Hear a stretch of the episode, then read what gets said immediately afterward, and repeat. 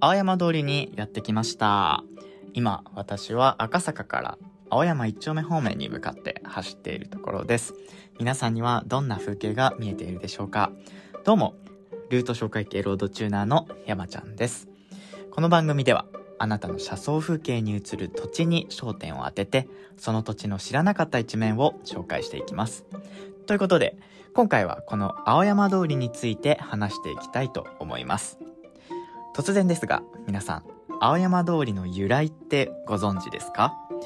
知ってる方、素晴らしい。うん歴史通ですね。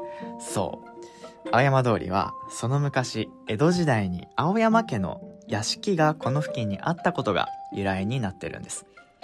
では、どうして青山家がここを治めることになったのか？当時の完成徴収書家譜という、まあ、ちょっと難しい名前の書物に面白い逸話が残っています。時は1590年。徳川家康が北条氏討伐を果たし江戸へ入城した頃へ遡ります。当時の青山家には青山忠成という人がいました。青山忠成は幼少の頃、今の愛知県にあたる三河の国に来て、徳川家康の雑用係を務め、その後には二代将軍、徳川秀忠の養育係として仕えた人物です。家康は江戸へ入城した際、家臣たちに土地を分け与えることにしました。家臣である青山忠成も、このボーナスの恩恵に預かることになります。当時の江戸には、未だ、こう、広大なね、湿地帯が広がっており、土地がたんまりあったんですよね。ある日、赤坂の地に鷹狩りに来ていた家康に、忠成は帯同していました。そこで目の前に広がる広大な土地を見て何を思ったのか家康はこう言います。馬に乗って一回りして参れ。その範囲の土地を屋敷の土地としてお前に与えようと。ね。家康なりの即興でのお楽しみだったのかもしれませんが、でそこで忠成はチャンスと思ったんでしょうね。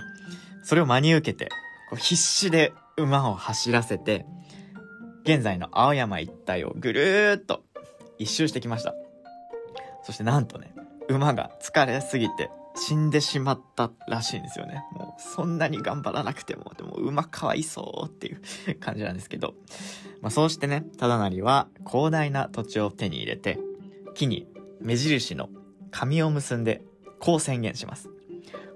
赤坂の麓から渋谷の西の川に至るここら辺の土地はもともと原宿っていう地名だったんだけど今日から青山の土地とすると、まあ、そしてここらの土地は青山家の治める土地となり青山という地名になったとさあということです。はい。今回はこんなところにしたいと思います。いかがでしたでしょうか？青山通りを通るときや青山へ来るときには頑張って走った馬のことを思い出してほしいなと思います番組ではここ、青山通り以外にも様々な場所であなたの車窓風景に映る土地に焦点を当てて、その土地の知らなかった一面を紹介していきます。気に入ってくださった方は、いいね、フォローよろしくお願いします。それではまた。バイバイ。